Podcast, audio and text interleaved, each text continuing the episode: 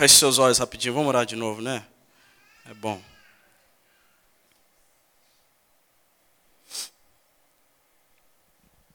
Pai, se não for a tua presença aqui, mais uma vez eu digo isso, eu, eu vou te atrapalhar, eu vou. Não vou conseguir fazer nada, então eu te peço que o Senhor esteja no nosso meio, continue no nosso meio, que a tua palavra venha falar conosco, da mesma forma que falou comigo, e tudo aconteça, todas as palavras, todos os gestos, tudo, tudo que acontecer aqui nesses momentos, nesses 30 minutos seja somente do Senhor, somente do Senhor. Que venha do Senhor e que volte para o Senhor em nome de Jesus. Amém. Amém. Amém. Certo dia, um casal de missionários, eles receberam uma notícia de que eles foram congratulados e eles poderiam voltar para suas casas. E esse casal de missionários tinha ficado 50 anos na China pregando a palavra do Senhor, sofreram prisões, sofreram agressões, sofreram um monte de coisa. Esse casal, depois de 50 anos, pega um barco, um barco não, né, porque é muito difícil, um navio e volta para sua casa. E esse casal tinha uma expectativa muito grande de das pessoas celebrarem a volta deles, de lá no porto, a galera tá lá com faixa, com, com bandeiras e, e felizes pela volta do casal. Então havia uma expectativa nesse casal, falando: poxa, nós vamos voltar daqui a pouco, será que a galera vai, vai ficar feliz, vai nos parabenizar? E eles no navio, na terceira classe, quando chegaram perto e avistaram o porto, tinha uma galera lá comemorando, feliz da vida. E o marido daquele casal falou: Olha lá, o povo está feliz porque nós estamos de volta, depois de 50 anos de missão, de missão na China, depois de 50 anos passando um perrengue danado, a galera está feliz que a gente voltou. Quando o navio atracou, eles desceram, não tinha mais ninguém. Sabe aquela coisa, tipo, acabou a festa, tem um monte de papel no chão, um monte de bandeira no chão, a galera não estava mais lá. Eu acho que tinha chegado alguém antes, tipo o Justin Bieber. Não, não foi uma piada boa. Alguém importante para alguns, ou alguém famoso. E, e aquele marido ficou muito triste, falou para a mulher: vamos para casa, ninguém está aqui esperando a gente, vamos para casa. Chegando em casa, o marido fechou a porta e a esposa estava lá arrumando as coisas na pia, fazendo alguma coisa na pia. O marido falou: Olha, eu vou dar uma volta. E você vê se fala com o seu Deus do porquê que nós não fomos recebidos como deveríamos ser ao chegarmos depois de 50 anos de missão na China. Por que, que quando chegamos em casa ninguém veio nos amar, nos dar um apoio, nos surpreender? Fala com o seu Deus. Ele foi, saiu, deu uma volta. Depois de uma horinha ele voltou e em tom de deboche ele falou assim: E aí, seu Deus te respondeu? A mulher do marido falou assim: Sim, ele me respondeu. O que, que ele falou? Ele falou que a gente não chegou em casa ainda.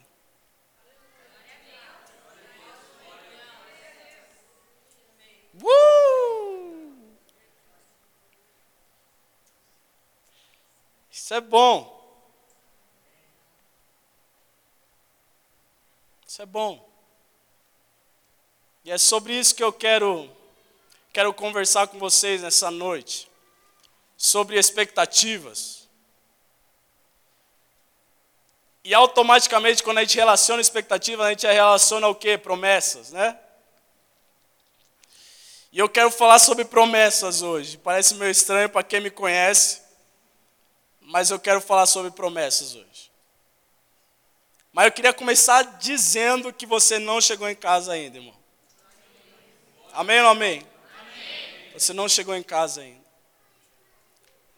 Porque eu vejo hoje que muita gente não dá o melhor, não dá o melhor de si porque está cheio de expectativas que não foram supridas. Está cheio de expectativas que, que fracassaram. Então você ficar triste, talvez com, o seu irmão, com o seu familiar ou até com o seu Deus. Igual aquele rapaz, aquele homem ficou. Mas aquela mulher tinha uma certeza de que ela não estava em casa ainda. E nós vamos abrir em Hebreus, cap, Hebreus capítulo 11.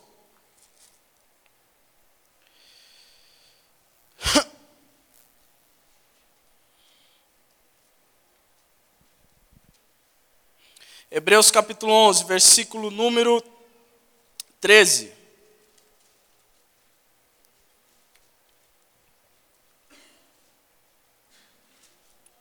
E a palavra diz assim: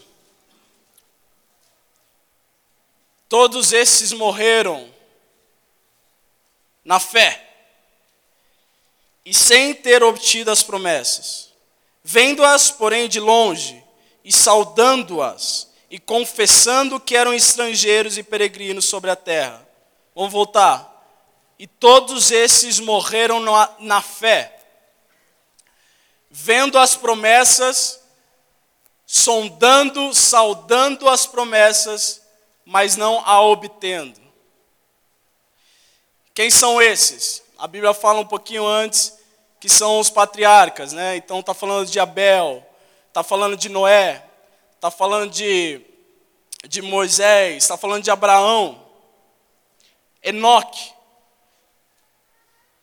Todos esses morreram na fé. E, essa, e esse texto é só para a gente contextualizar a mensagem de hoje, que vai ser super rapidinho, amém? Não, então tudo bem. Segunda Reis 4.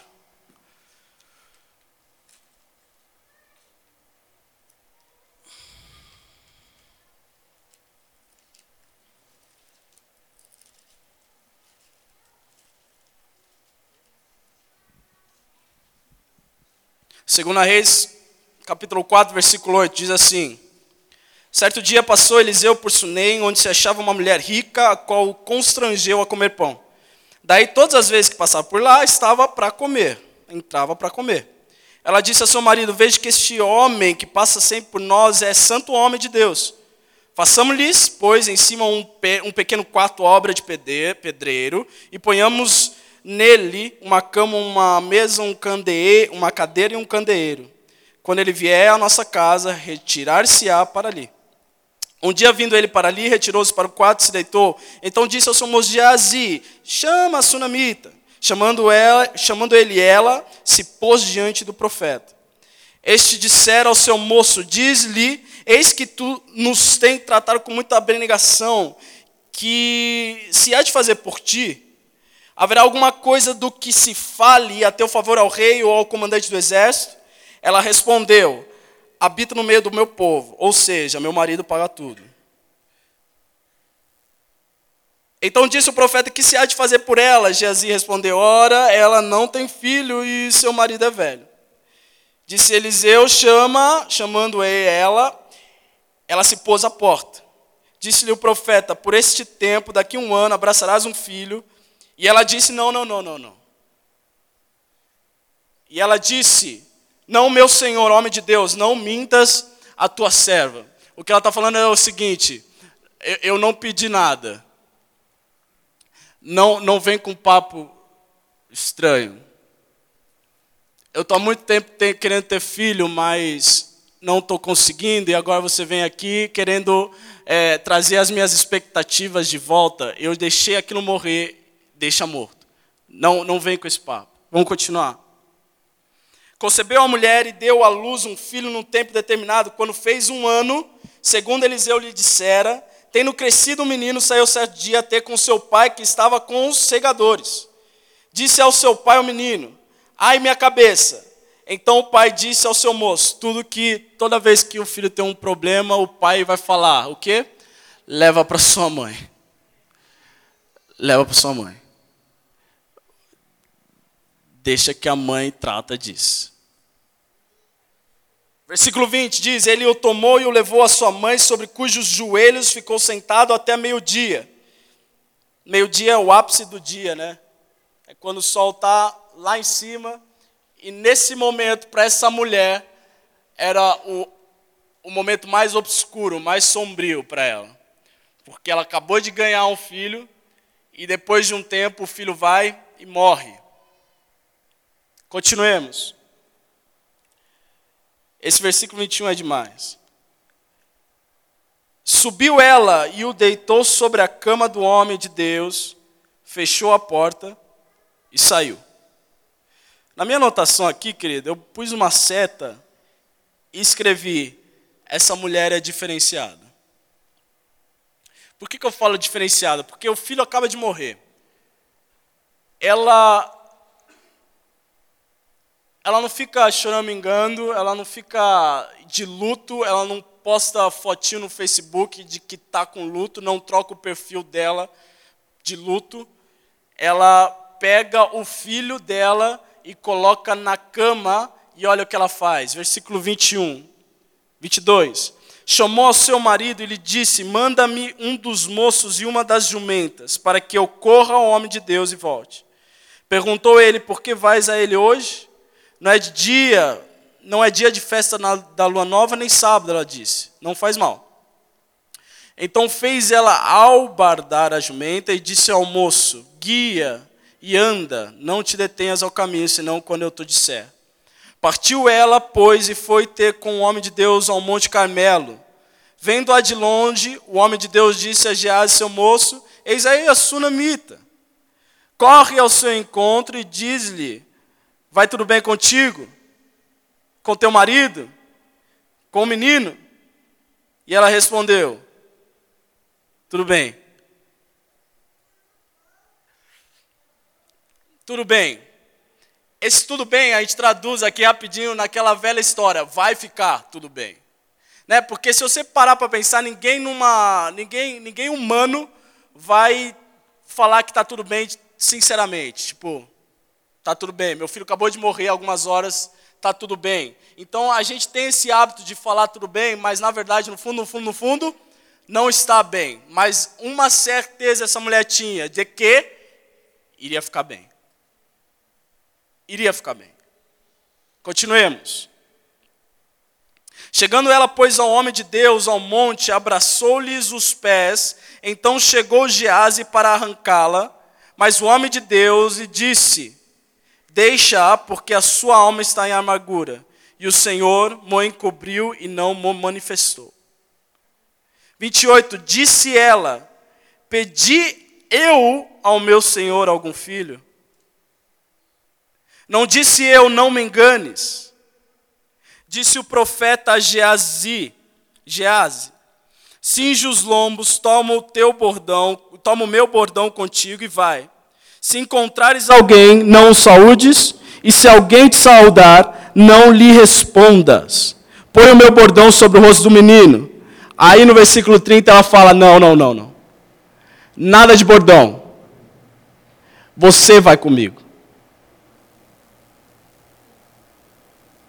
Nada de bordão, você vai comigo. Então a Bíblia fala que Versículo 30. Porém, disse a mãe do menino: Tão certo como viu o Senhor e vive a tua alma, não te deixarei. Então ele se levantou e a seguiu. 31 diz: Gease passou adiante deles e pôs o bordão sobre o rosto do menino, porém não houve nele voz nem sinal de vida. Então voltou a encontrar-se com Eliseu, lhe deu aviso e disse: O menino não despertou. Versículo 32. Tendo o profeta chegado a casa, Eis que o menino estava morto sobre a cama. Então entrou, fechou a porta sobre eles ambos e orou ao Senhor. Para um pouquinho aqui, gente. A história para resumir, é de uma mulher que ela não tinha filhos, não tinha como ter filhos, e de repente chega um profeta que depois da, da de comovido de com a bondade daquela mulher, ele fala, olha, daqui um tempo você vai ter um filho, e, e essa mulher não, não, não concorda muito, mas, mas vamos, vamos aceitar. Depois de um tempo ela tem um filho, e esse filho morre depois de outro tempo. Então ela tinha uma promessa, a promessa não se cumpriu, vem um profeta com a promessa de novo, e essa promessa de repente morre. E o que eu quero perguntar para vocês é: o que, que você faz quando a sua promessa já não faz mais sentido? Quando o que Deus fala para você já não faz mais sentido? Então essa mulher, ela pega o, o, menino, coloca ele sobre a cama do profeta, pega o burrinho dela, o jumentinho dela, vai atrás do profeta, o profeta fala, oi Sunamita, tudo bom? Tudo bem, mas você volta comigo agora, porque o meu filho morreu, e você volta comigo. Há cinco fatos, há cinco atos que, que a gente precisa analisar nessa história cinco tentativas do profeta. Primeira, ele fala para Gease levar o bordão dele e tocar no menino. Funcionou ou não funcionou? Não funcionou. Segunda, a palavra diz que Eliseu, ele ora pelo menino. Funcionou ou não funcionou? Uma plateia bem participativa. Não funcionou. Na terceira, ele faz uma coisa bem inusitada, que sou, se sou eu, eu, eu já chamo a galera, falo, morreu mesmo. Infelizmente, eu até faço o discurso no velório, mas morreu. Mas ele, Eliseu fala, vai até o menino, encosta boca a boca, olho a olho, deita sobre o menino, e a palavra diz que o menino se aqueceu. aqueceu. Terceira tentativa não funcionou, porque só aquecer não adianta. Na quarta tentativa, Eliseu, ele começa a andar pela casa. Ele começa a andar pelo quarto, não se sabe fazendo o quê, mas ele anda pelo quarto e não funciona de novo na quinta tentativa da ideia de, da brilhante ideia de fazer o que ele tentou na terceira vez. Repetir a terceira vez, o terceiro ato. E, e, adivinha o que acontece? O menino, ele retoma a vida. E eu já podia ir para casa, dar a paz do Senhor para vocês, e a gente ir para casa e isso já seria algo poderoso. Mas eu já imaginava que a cara de vocês ia continuar assim. Porque hoje em dia, um menino ressuscitar já não é mais o. Ah, suave. Né? Pô, acontece todo dia, né? Todo dia tem na TV. Mas eu sabia. E a palavra diz eu não sei porque a Bíblia faz isso, mas a Bíblia ela, ela, ela faz questão no versículo 35 de falar que ele espirrou sete vezes. Tipo, o próprio Deus fez questão de pôr lá que o menino espirrou sete vezes. E como na Bíblia, nada é por acaso, e nós vamos ver isso mais tarde, o menino espirra sete vezes após o quinto ato. 2 Coríntios 1, 20 diz: Porque todas quantas promessas há de Deus são nele sim e o amém, para a glória de Deus para nós. Tudo quanto Deus fala é sim amém. Tudo quanto Deus fala, acontece. Há um sim e há um assim seja. Há um amém. Pega isso. Bom, vamos entrar agora para a parada mesmo. Todos nós somos recipientes de promessas, irmãos. Eu e você, nós somos recipientes de promessas. Promessas feitas por Deus e promessas feitas por homens. E eu quero provar para você que há níveis de promessas essa noite. Porque é uma promessa tipo. Uma promessa tipo falando: olha, eu vou pagar o seu McDonald's depois do culto. É uma promessa, amém ou amém? Só que se eu não pagar, você não vai ficar muito chateado. Tem gente que vai ficar muito bravo. Ou vamos diminuir. Se eu prometer para você uma bala house, você não vai ficar chateado comigo se eu não te der. Agora, se eu chego para você e falo assim, ó, daqui dois anos eu vou te dar uma casa de 300 mil reais. Aleluia! Louvado seja o Senhor. Hã? Eu chego para você, olha, eu vou te dar uma casa de 300 mil reais, daqui dois anos. O seu mundo vai girar em torno dessa promessa. É ou não é verdade? Você já vai lá no ver, ver móvel, você já vai ver a decoração, vai na souvenir ver que cor que você vai pôr em qual parede, papapá, e olha que a casa nem é sua ainda. Você nem ganhou a sua casa. Chega no sexto mês, você liga para mim e fala: Ô Felipe, estou só te ligando para dizer que você é uma benção. Olha, você é abençoado mesmo, viu? Deus abençoe mais e mais e mais. Muito obrigado. Não pela casa, mas por tudo que você faz por mim. Eu desligo e falo: aham. No décimo segundo mês, você liga: Ô Felipe, só para te lembrar, irmão, tamo junto. Qualquer coisa que você precisar, me ligue, hein? Não deixa de me ligar. Tá bom? Eu, tá bom. E desliga o telefone. Depois de um ano e seis meses, você me liga de novo e fala, Felipe, eu só queria te agradecer porque está chegando perto e nós, nós já estamos prontos aqui em casa, está todo mundo muito feliz. A Maria vai ter um quarto para ela, porque, né? Uma benção. O Joãozinho também já está felizão, já está preparado. Fizeram até uma sala, a gente já projetou, chamou o arquiteto, fizeram até uma sala para o Joãozinho lá. O Joãozinho vai fazer tudo, vai, vai ter até uma salinha de jogos. Amém. Um amém. Mas se eu chegar para você no segundo ano, no vigésimo quarto mês e falar, olha, a crise pegou, bateu, e não vai dar para comprar casa para você. Me desculpa, meu irmão. Eu posso assinar a Veja para você e mandar todo mês para você a Veja aí, mas a casa não vai dar.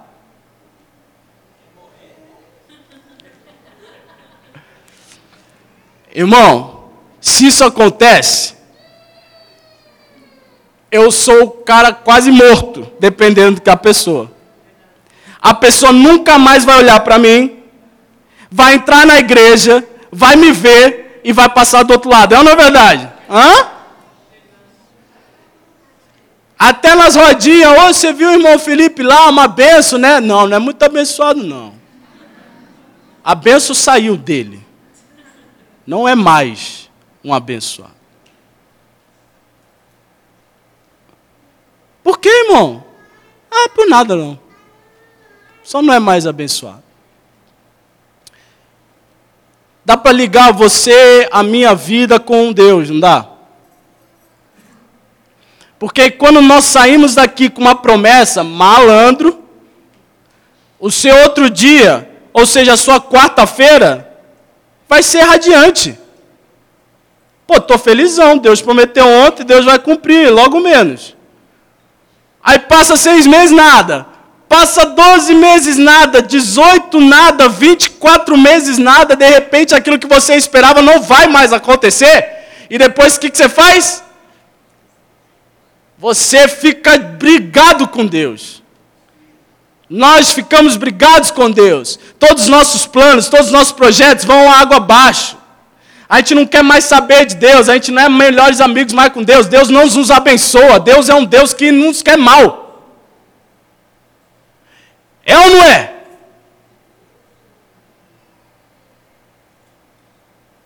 É. E aí que está o problema da promessa, irmão. E é por isso que esse tema é perigoso. Porque você acaba se apoiando à promessa errada. Deixa eu falar um negócio para você. Tudo que é fora da Bíblia, toda promessa fora da Bíblia é bônus. Toda promessa fora da Bíblia é bônus. Sabe quantas promessas tem dentro da Bíblia Sagrada? 8.810 promessas. Velho e Novo Testamento, 8.810 promessas. 75% dessas promessas são de Deus para o homem. As outras 25 são do homem para Deus. Então, se você se apoiar na palavra e você entender que tudo que for além da palavra é bônus, a sua vida vai ser uma vida estável, uma vida com Deus perfeita. E quando eu falo em perfeição, não falo que tudo vai dar certo, mas você vai saber lidar quando as coisas vierem erradas. Você vai saber lidar. Quando, quando, vier, quando vier a decepção, você vai saber lidar. Sabe por quê? Você vai falar, eu sei em quem eu tenho crido. Hã? Uh! E ele é fiel para cumprir. Ou você vai ter a certeza que o mesmo Deus é o mesmo Deus de ontem, é o mesmo Deus de hoje e será eternamente. Esse é o Deus que eu creio. Olha lá como já, já, já matou. Você mata a decepção. E eu coloquei sete promessas para nós aqui. Vamos lá um pouquinho? Sete promessas, vamos lá. Darei a vocês um coração novo. Um espírito novo em vocês. Tirarei de vocês o coração de pedra e em troca darei um coração de carne. Uh! Olha outro. Não andeis, pois, inquietos, dizendo: que comeremos, ou que beberemos, ou com que nos vestiremos, porque todas essas coisas os gentios procuram. De certo, vosso Pai Celestial bem sabe que necessitais de todas essas coisas.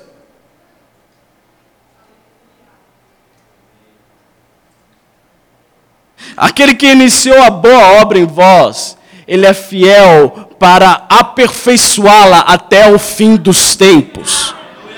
Uh! E o que a gente começou hoje? Mas os que esperam no Senhor renovarão as suas forças, correrão e não se cansarão e nem se fatigarão. Isaías 40, 31.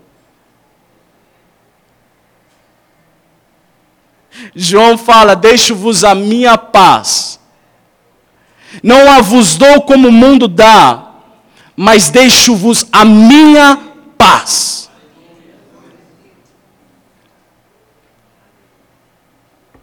Pedi e dar-vos-á. Buscai e achareis, batei e abre-se-vos-á, pois todo o que pede recebe, e o que busca encontra, e a quem bate se lhe será aberto. Mas eu sabia que ia sair isso, porque isso aí já está natural em você. Essas são sete promessas que, se você se manter nessas sete, você nunca vai fraquejar, irmão. Mas a gente quer novidade. A Bíblia não é suficiente mais. A gente precisa que um profeta venha e fale o que vai acontecer. A gente precisa de uma mãe de Ná. Porque é isso que a gente está em busca. Sete promessas, irmãos e dois améns. Sete promessas dois améns.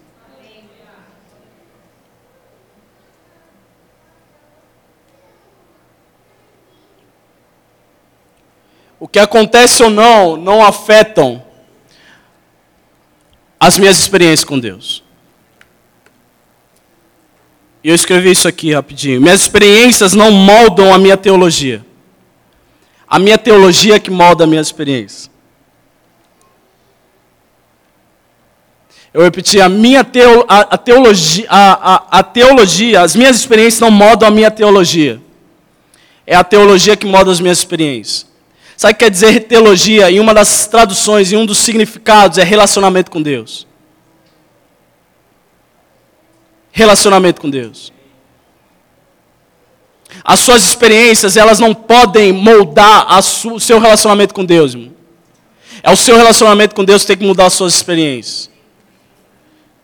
E quando a gente não entender isso, a gente vai acabar sempre caindo na mesma. Se iludindo, não voltando para a igreja, não sendo quem éramos no começo, não fazendo o papel do Evangelho, não cumprindo o papel de, de, do Evangelho, que é pregar a, a, a verdade para toda criatura. Porque se você não tem prazer em servir o Senhor, você não vai ter prazer em falar de ninguém, falar para ninguém de Jesus. Nós estamos vivendo momentos muito bons na nossa comunidade. Mas esses momentos muito bons vão requerer de nós ações. Deus não está dando para mim e para você algo para simplesmente dar, Ele requer algo de nós, irmãos. É muito difícil a vida com Cristo. Quem falou para você que seria fácil mentiu, porque não é fácil. Isso aqui é difícil. Isso aqui é, é, é cheio de, de altos e baixos. E eu não estou falando da sua vida espiritual, estou falando no mundo mesmo, é cheio de altos e baixos. Um dia você está bem, um dia as coisas acontecem, outro dia as coisas não acontecem como deveriam acontecer. Mas aonde você tem se apoiado? Aonde está a sua confiança, a sua fé? Naquele instante, a, a mulher sunamita, ela disse que não precisava de nada. E o homem de Deus fala, eu vou, eu, Deus vai te dar um filho. Mas ela falou, eu não preciso de nada. Mas no fundo ela queria um filho. Então Deus deu um filho para ela, o filho morreu. Depois de um tempo, o filho morreu. Eu não tenho nem noção de que é como, como é perder um filho, irmão. Mas se eu perco um filho, eu, eu, eu tenho certeza que é um, é, um, é um belo de um escape para eu nunca mais falar com Deus. É ou não é? É uma bela de uma desculpa de falar, olha, esse Deus não quer nada comigo. Esse Deus, ele, ele prometeu, me deu e me e matou o meu filho, e me matou.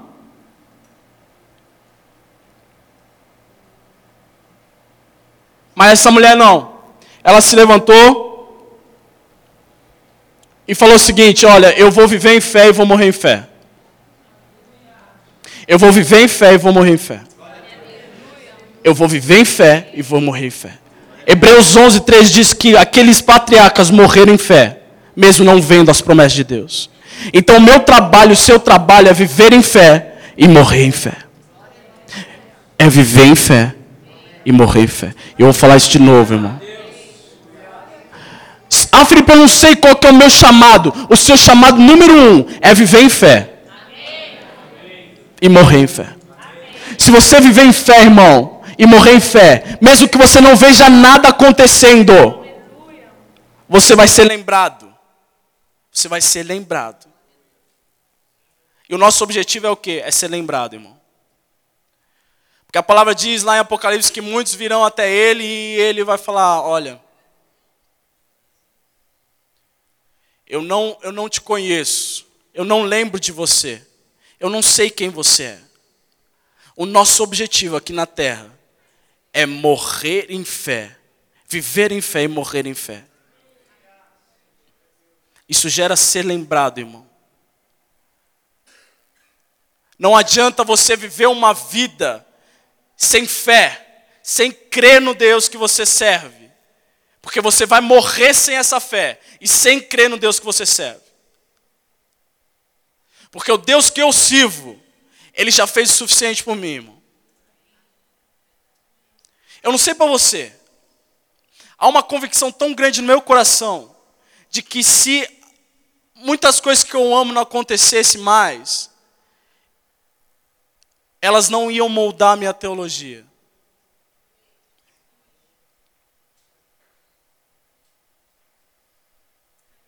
Sabe por que eu falo de promessa? Eu não sei se eu já contei isso aqui. Deus me deu um dom de jogar bola, desde o começo, desde pequeno. Então, meu pai me chama até de Zé Bolinha, porque desde os dois anos eu tinha uma bola, ela era vermelha e azul, e eu amava aquela bola e não largava aquela bola. Aos, dez, aos nove anos, mais ou menos, eu fui fazer um teste no São Paulo, e eu passei no teste de São Paulo sozinho.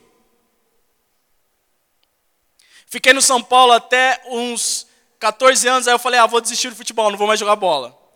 Aí Deus falou, então tudo bem, você não vai jogar bola, mas tudo bem. Depois de, dos 16 anos, eu falei, não, eu quero jogar bola de novo. Aí eu voltei e fui jogar bola de novo.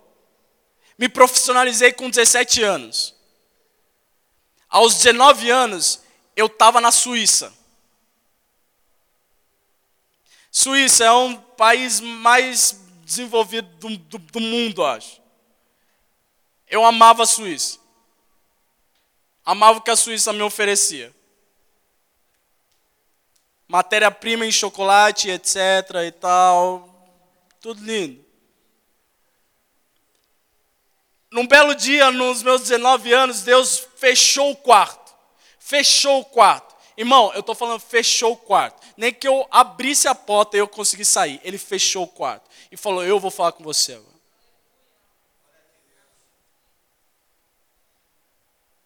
Ele falou assim: Felipe, o que eu quero para você não é isso.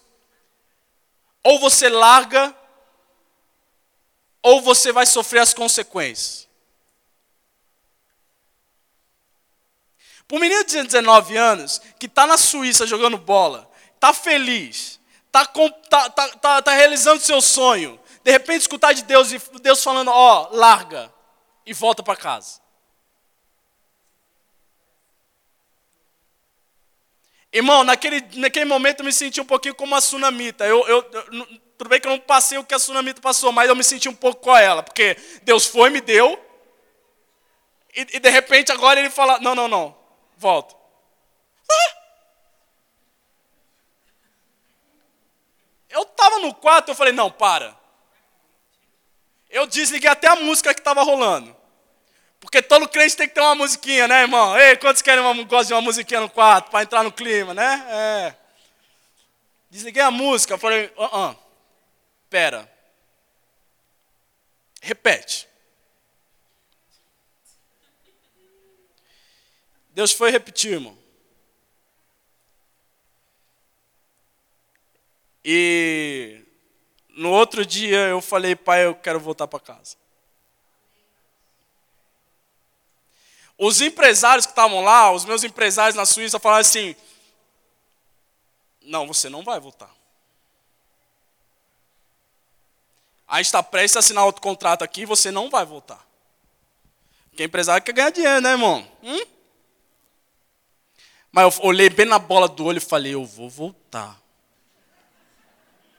Sai agora. Demônio. Agora.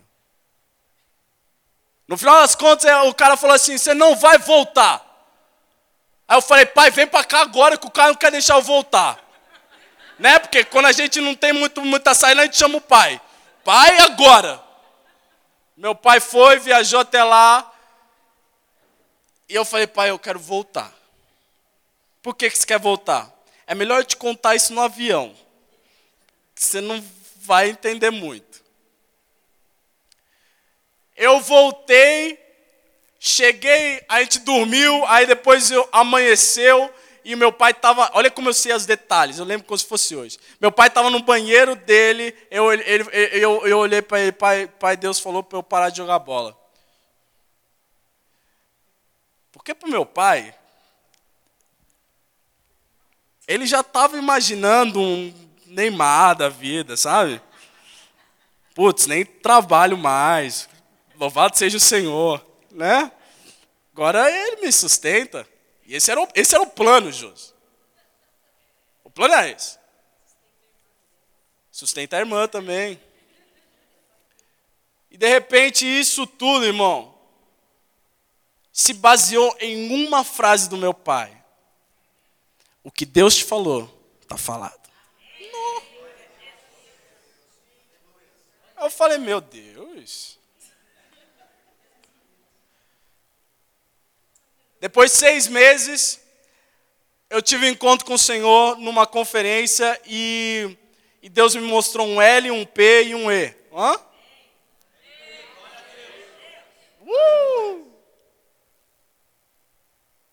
E eu falei, aham. Uh -huh. Mais informações, Deus? né? Aquela coisa, mais informações. Ele falou: ó, você vai voltar para casa e vai começar a orar para um ministério chamado Loucos por Ele. Eu falei: tá bom, Deus. Voltei para casa, me ajuntei com um amigo meu e a gente começou a orar por esse ministério. E hoje a gente tem um LP aqui todo sábado, de 15 em 15 dias. E tem uma galera, 150 a uns 200 jovens todo sábado aqui. A gente teve a conferência, foi bom, não foi? Muito bom. Mas isso tudo porque eu deixei de estar na Suíça.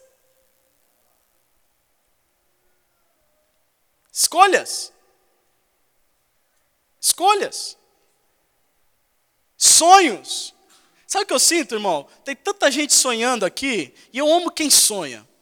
Mas tá, tem gente que sonha errado, não está sonhando sonhos de Deus. Isso não é só uma música clichê, não. Isso é verdade, isso é sonho de Deus. Porque quando você sonha os sonhos de Deus, o, os seus sonhos, eles vão, ó, parecer nada. Hoje eu sou o cara mais feliz do mundo no que eu faço. No começo eu ficava com uma invejinha da galera que jogava comigo e tá lá no auge, não sei o quê. Eu falava, hum. Hum. Queria estar tá lá. Mas isso aí foi me passando.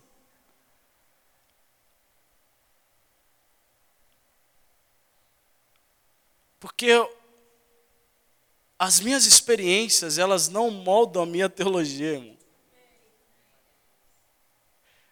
A minha teologia molda as minhas experiências. Porque o meu objetivo é viver em fé e morrer em fé. Uh! Viver em fé e morrer em fé. Eu falo isso para os jovens, os jovens eles têm tantos sonhos, eu, eu, eu, eu, tenho, eu, fico, eu falo para Deus, Deus, eu estou matando o sonho de muito jovem. Meu Deus, o que, que eu faço? Ainda mais da galera da equipe. Eu chamo eles todo, toda vez, eles têm que fazer isso, têm que fazer aquilo, têm que orar, tem que não sei o quê. Eu falei, Deus. Aí falou, Felipe, como que você aprendeu? Como que você aprendeu? Eu falei, indo para a igreja. Então é assim que eles vão aprender. Outro dia veio uma irmãzinha falar assim, Felipe, eu, eu, eu não sei o que fazer, meu filho não quer vir para a igreja. Eu falei, bate nele.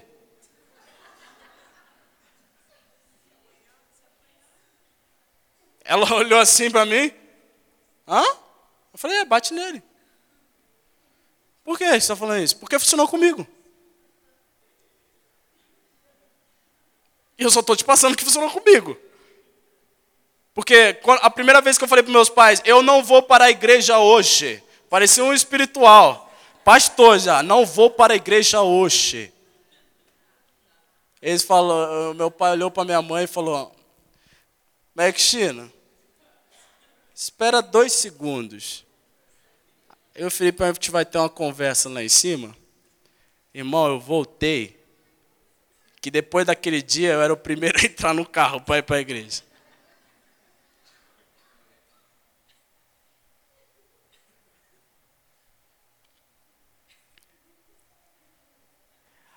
As minhas experiências não moldam a minha teologia.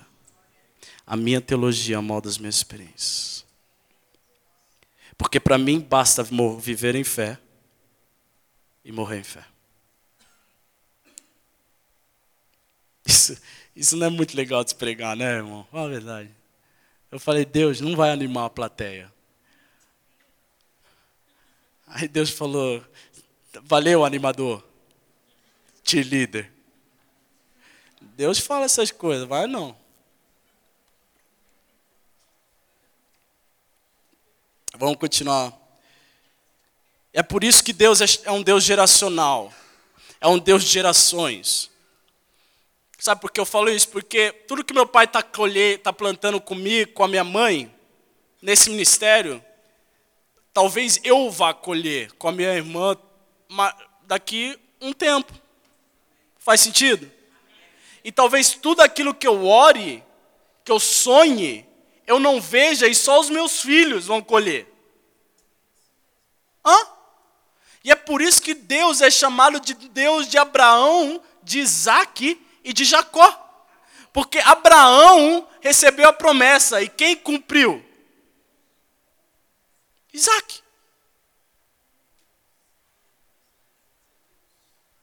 Moisés recebeu a palavra: Eu vou tirar o meu povo, você vai tirar o povo do Egito, e vou te levar para a terra prometida.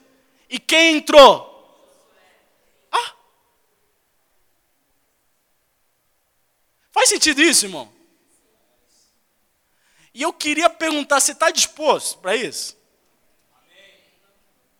Sabe por quê? Porque talvez tudo que você esteja orando agora, exatamente nesse todo dia, todo dia, sete dias por, por, por semana, talvez só vai acontecer na próxima geração. Mas o que, que importa para nós é morrer em fé, viver em fé. Há um Deus geracional. Há um Deus geracional. Por isso, você que é pai, você que é um mais adulto, um jovem mais avançado, fica firme na sua oração, irmão. Por favor. Deus vai fazer. Não importa quando ou como, Deus vai fazer. Aquele que é fiel para prometer é fiel também para cumprir. Olha eu falando de promessa. Até eu tô. Até eu, hein, amigão?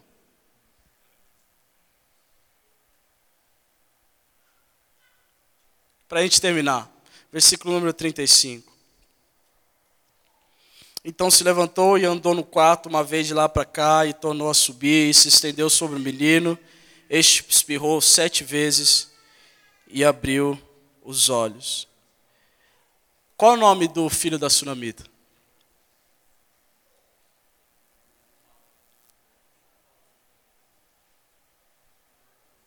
Alguém tem o nome dele aí na Bíblia? Não? Hã? Não, não tem nome o filho da sunamita, foi o sétimo menino a ter nascido de uma forma sobrenatural. Para para para pensar nisso, no Velho Testamento. Então, de Isaac até o filho da sunamita, teve Sansão e etc. Parou nele. Ele era o sétimo. Quantas vezes Eliseu tentou ressuscitá-lo. Quantas vezes, irmãos? Cinco vezes. Cinco é o número da graça. Quantas vezes ele espirrou? Número da perfeição. O cara não tinha nome. O que me faz pensar, para a gente terminar isso aqui, e fique comigo, que talvez não seja sobre o filho da sunamita, ou nem a sunamita. Porque esse menino, ele nasce, morre e, renasce. Uh! Tem uma galera que já pegou o negócio. Ele nasce, morre e renasce.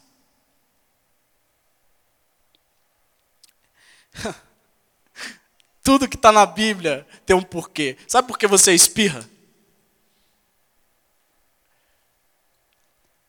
Para expelir toda, toda, toda, toda sujeira, tudo que está tá atrapalhando a sua respiração, o seu sistema respiratório. E o meu Jesus, o seu Jesus, veio ao mundo para expelir o pecado da humanidade. Sete vezes, número da perfeição. Cinco vezes, o número da graça. O menino que nasce, morre. E ressur, e, res, e, e, e, renasce. Ressurreição, irmão.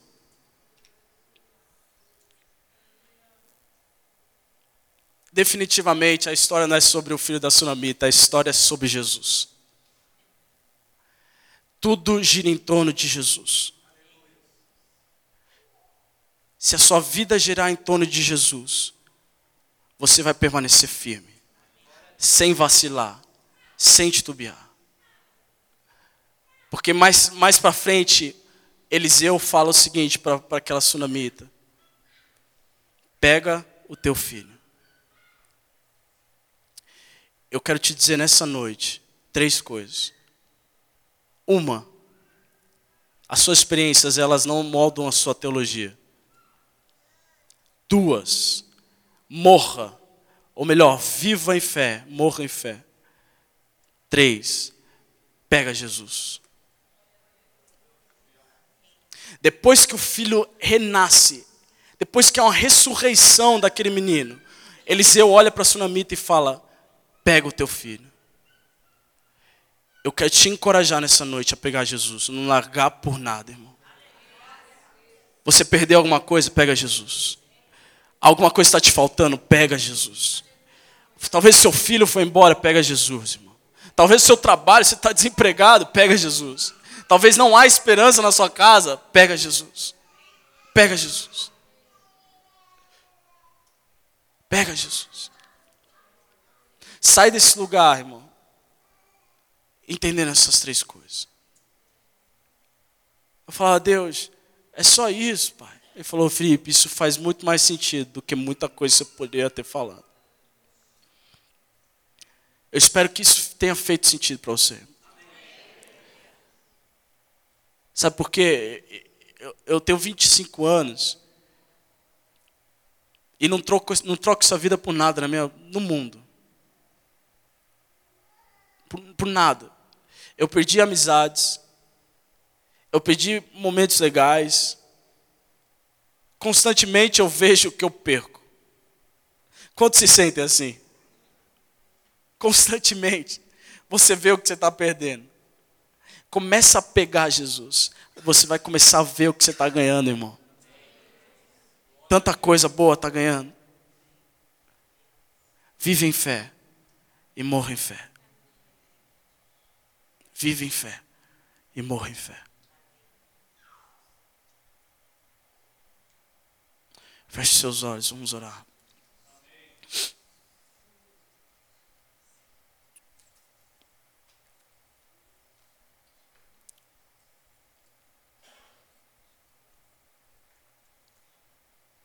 Pai, todas as suas promessas, elas vêm com sim e com amém. A tua palavra nos diz isso. E eu peço, Senhor, que nós venhamos nos apoiar cada vez mais na tua palavra, Deus. Que o Senhor seja nosso sustento todos os dias, que o Senhor seja a nossa canção de todos os dias, Pai. Não nos deixe, Senhor, perder as esperanças. Não nos deixe, Senhor, parar de sonhar, mas nos faça, Senhor, sonhar os teus sonhos e, e viver em fé, morrer em fé, e que nós venhamos pegar o Senhor todos os dias. Em vez de pegar o nosso celular pela manhã, pela primeira vez, nós venhamos pegar o Senhor pela primeira vez na manhã. Que o Senhor seja o nosso centro. Essa mulher tinha uma certeza que o Senhor era poderoso para curar o filho dela. E eu sei que o Senhor é poderoso para nos curar, Deus. O Senhor é poderoso para fazer infinitamente mais do que aquilo que pensamos ou imaginamos, Senhor. Os teus pensamentos estão muito mais acima dos nossos, são muito mais elevados. Por isso eu declaro, Senhor, essa paz que excede todo entendimento em cada coração nessa noite. Que o Senhor venha, Senhor, trazer a paz que não vem do mundo, mas vem do Senhor, que o Senhor tanto nos prometeu. As tuas promessas nas nossas vidas nunca morrerão, Deus. Aquilo que o Senhor já fez por nós já é o suficiente. O Senhor é o suficiente, Jesus é suficiente. E nós, como irmãos, Senhor, nessa terça-feira, nós te agradecemos, Senhor, porque a tua palavra foi liberada. Em muitos lugares a tua palavra ela é presa e não pode ser divulgada, e aqui a tua palavra foi liberada, Deus. Graças a Deus. Graças ao Senhor. O Senhor é o Alfa, o Ômega, o princípio, o fim, o autor, da, consumador da nossa fé. a rosa de Saron, o lírio do vale. O Senhor é a, é a raiz de Davi, a estrela da manhã, socorro bem presente, esperança para os cansados, forças para os fatigados. O Senhor é o Rei dos Reis. O Senhor é a essência da vida. O Senhor é o grande general. O Senhor é o Jeová Nissi, o Jeová Shalom. Jeová Rafa, o Senhor é o nosso El Shaddai, o Deus Todo-Poderoso. O Senhor é o princípio e o fim. O Senhor é o ar que respiramos, Senhor. O Senhor é o grande eu sou. Príncipe da paz. Emanuel, Deus conosco. O Senhor é tanta coisa, Deus, e não nos deixe esquecer. Não nos deixe esquecer de quem o Senhor é para nós.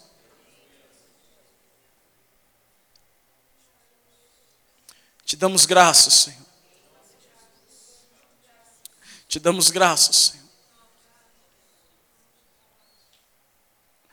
Porque o Senhor nos prometeu que, se o Senhor fosse por nós, quem seria contra nós?